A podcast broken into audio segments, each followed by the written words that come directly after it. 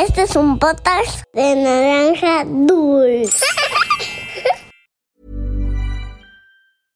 This is Paige, the co-host of Giggly Squad, and I want to tell you about a company that I've been loving, Olive and June. Olive and June gives you everything that you need for a salon quality manicure in one box. And if you break it down, it really comes out to $2 a manicure, which is absolutely insane. It's also so easy to get salon worthy nails at home with Olive and June. The difference between how your nails used to look when you did them yourself and now with the Manny system is a complete game changer. The best thing about Olive and June too is it's a quick dry, dries in about one minute, lasts for five days, and full coverage in up to one to two coats. Visit oliveandjune.com slash perfect Manny 20 for 20% off your first system. That's oliveandjune.com slash perfect Manny 20 for 20% off your first system.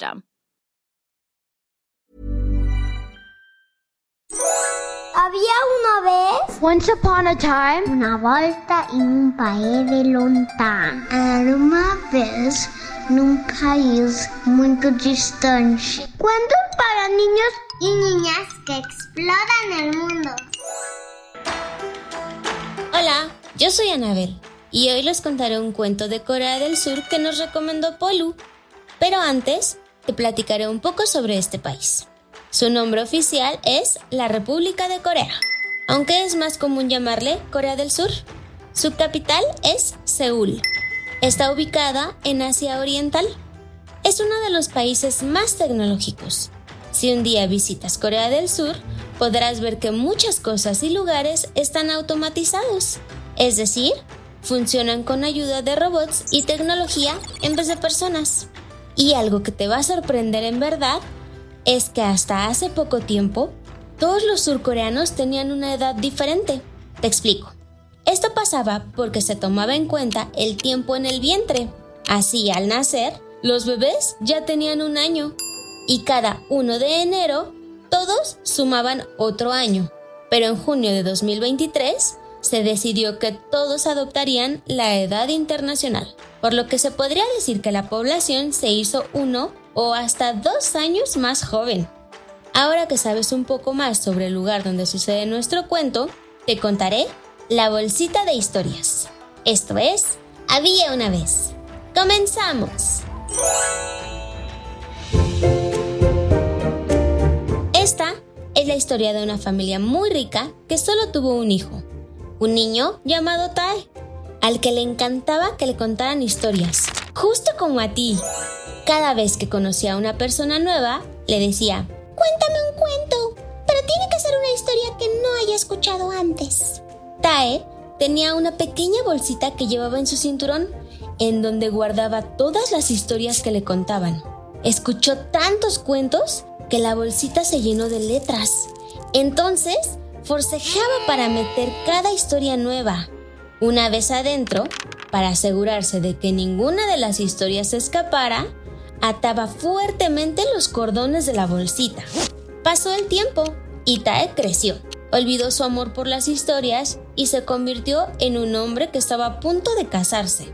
Madre, la boda tiene que ser perfecta. Por favor, encárgate de todo para que sea increíble, pidió el joven.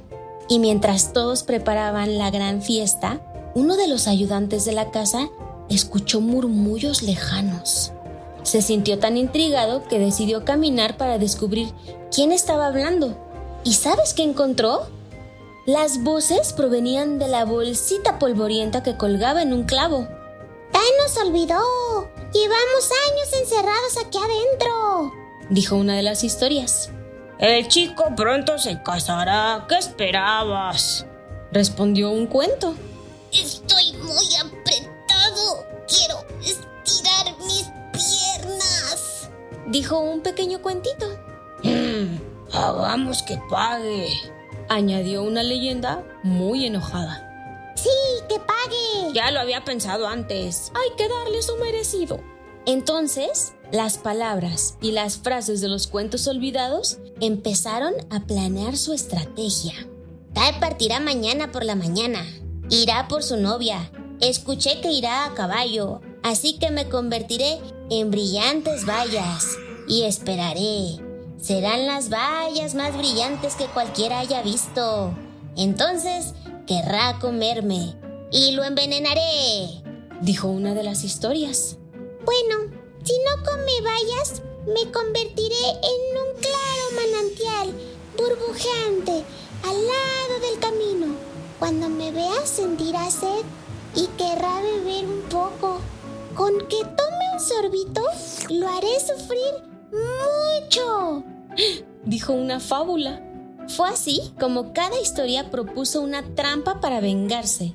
Entonces, el ayudante se espantó mucho. No podía permitir que ninguno de los planes se llevara a cabo, así que decidió ayudar al chico.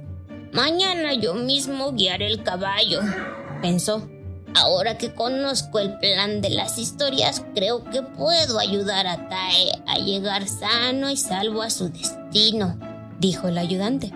A la mañana siguiente, Tae vestía su mejor traje. Estaba listo para ir a recoger a su novia. Todos sus acompañantes también estaban preparados, pero antes de partir, llegó el ayudante. Joven Tae, permítame ayudarlo. Este es su día especial. No quiero que se ensucie su ropa, dijo el anciano ayudante tomando las riendas del caballo. No, no, no se preocupe, usted tiene cosas que hacer. Yo puedo hacerlo solo, respondió el chico. El hombre insistió tanto que Tae le permitió llevar las riendas del caballo con tal de no perder más tiempo. Así que emprendieron camino. Llegando a un campo abierto, junto al camino, Tae vio unos arbustos con las bayas más brillosas y rojitas que había visto. Señor, espere, por favor deténgase. Quiero tomar algunas bayas, pidió Tae. Oh, no, joven. ¿Qué pasará si se escurre un poco? Ensuciará su ropa. Más tarde vendré a recoger algunas para que las tenga en el desayuno, respondió el ayudante, evitando una tragedia. Después de un rato, llegaron a un manantial burbujeante. Sus aguas claras parecían frescas y tentadoras. Incluso había una pequeña cucharita de madera flotando en el agua, como si invitara a los transeúntes a tomar un sorbito refrescante. Llévame a tomar un poco de agua, por favor. Empiezo a tener sed y ese manantial se ve refrescante, pidió Tae.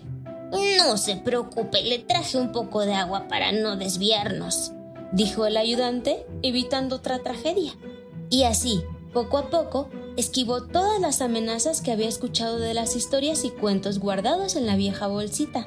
Pronto llegaron a casa de la novia, celebraron la boda. Después se fueron de la fiesta y todo terminó sin problemas. Entonces llegó la hora de dormir.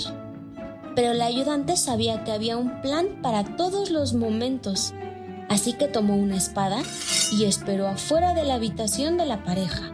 Cuando escuchó que Tae empezó a roncar, también oyó un ruido amenazador. Así que entró sin permiso. ¿Quién anda ahí? gritó Tae saltando de la cama y protegiendo a su esposa. Joven Tae, le explicaré más tarde. Dese prisa, salgan de la cama, dijo el sirviente casi a gritos. El hombre quitó las cobijas y levantó el colchón. ¿Y sabes qué encontró? Cientos de serpientes que se enrollaban y retorcían en una sola bola. El sirviente las cortó en pedazos con la espada que tenía en la mano, pero otras abrían su boca y lanzaban sus lenguas y lo amenazaban. Otras serpientes se deslizaban de aquí para allá tratando de escapar de la espada y finalmente mató a todas las serpientes de la habitación.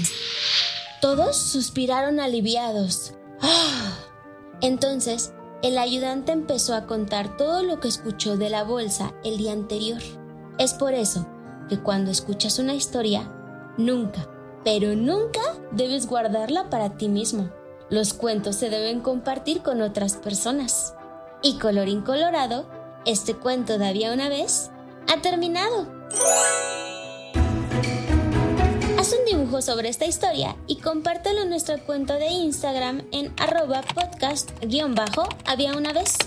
Si te gustan nuestros cuentos, recomiéndanos con tus amigos o pide a un adulto que comparta nuestro link de Spotify. Nos encantaría llegar a muchos, muchos más niños y niñas y con tu ayuda podremos lograrlo. Llegó el momento favorito de todos. Saludos para Polu, de 7 años, que vive en Corea del Sur para Víctor y Rosario Pastrán, de 4 y 6 años, de Chile. Para Nicolás Gutiérrez, de 7 años, de Campeche. Para Alejandro y Cristina Cárcamo, de 7 y 9 años, de Honduras. Para Sofía Luna, de 7 años, que vive en Ciudad de México. Un abrazo para Mila Martínez, de 6 años, que vive en Querétaro. Para Julián Hernández, de 7 años, de Guatemala. Para Andrés Escudero, de 4 años, y su hermanita bebé Aluna, de Colombia. Para Valentina Díaz, de 6 años, de Ecuador. Un abrazo para Luciana Delgado, de 10 años, de Ciudad de México. Para Julieta García, de 6 años, de Ecuador para Minerva y Elena Morales de 1 y 4 años de Puebla. Para Constanza Magaña de 6 años de San Luis Potosí. Para Ectán y Axel García de 4 y 8 años que viven en Cuernavaca. Saludos para Benjamín Costa de 6 años de Colombia. Para Mateo Tirado de 6 años de Tijuana. Para Santiago y Sofía García de 4 y 2 años de Tlaxcala. Un abrazo para Estela, Emma y Alejandro González de 11, 9 y 6 años de Coahuila. Para Lía Martínez de 3 años y Aranza, su hermanita bebé de Puebla. Para Luna y Aslan Valderrama de 6 y 2 años de Sonora. Y para Nina Pereira de 6 años de Argentina. Esto fue Había una vez. Nos escuchamos en el próximo cuento. Este es un podcast de naranja dulce. Mom deserves the best, and there's no better place to shop for Mother's Day than Whole Foods Market. They're your destination for unbeatable savings, from premium gifts to show-stopping flowers and irresistible desserts. Start by saving 33% with Prime on all body care and candles. Then get a 15-stem bunch of tulips for just $9.99 each with Prime. Round out Mom's menu with festive rosé, irresistible berry chantilly cake, and more special treats. Come celebrate Mother's Day at Whole Foods Market.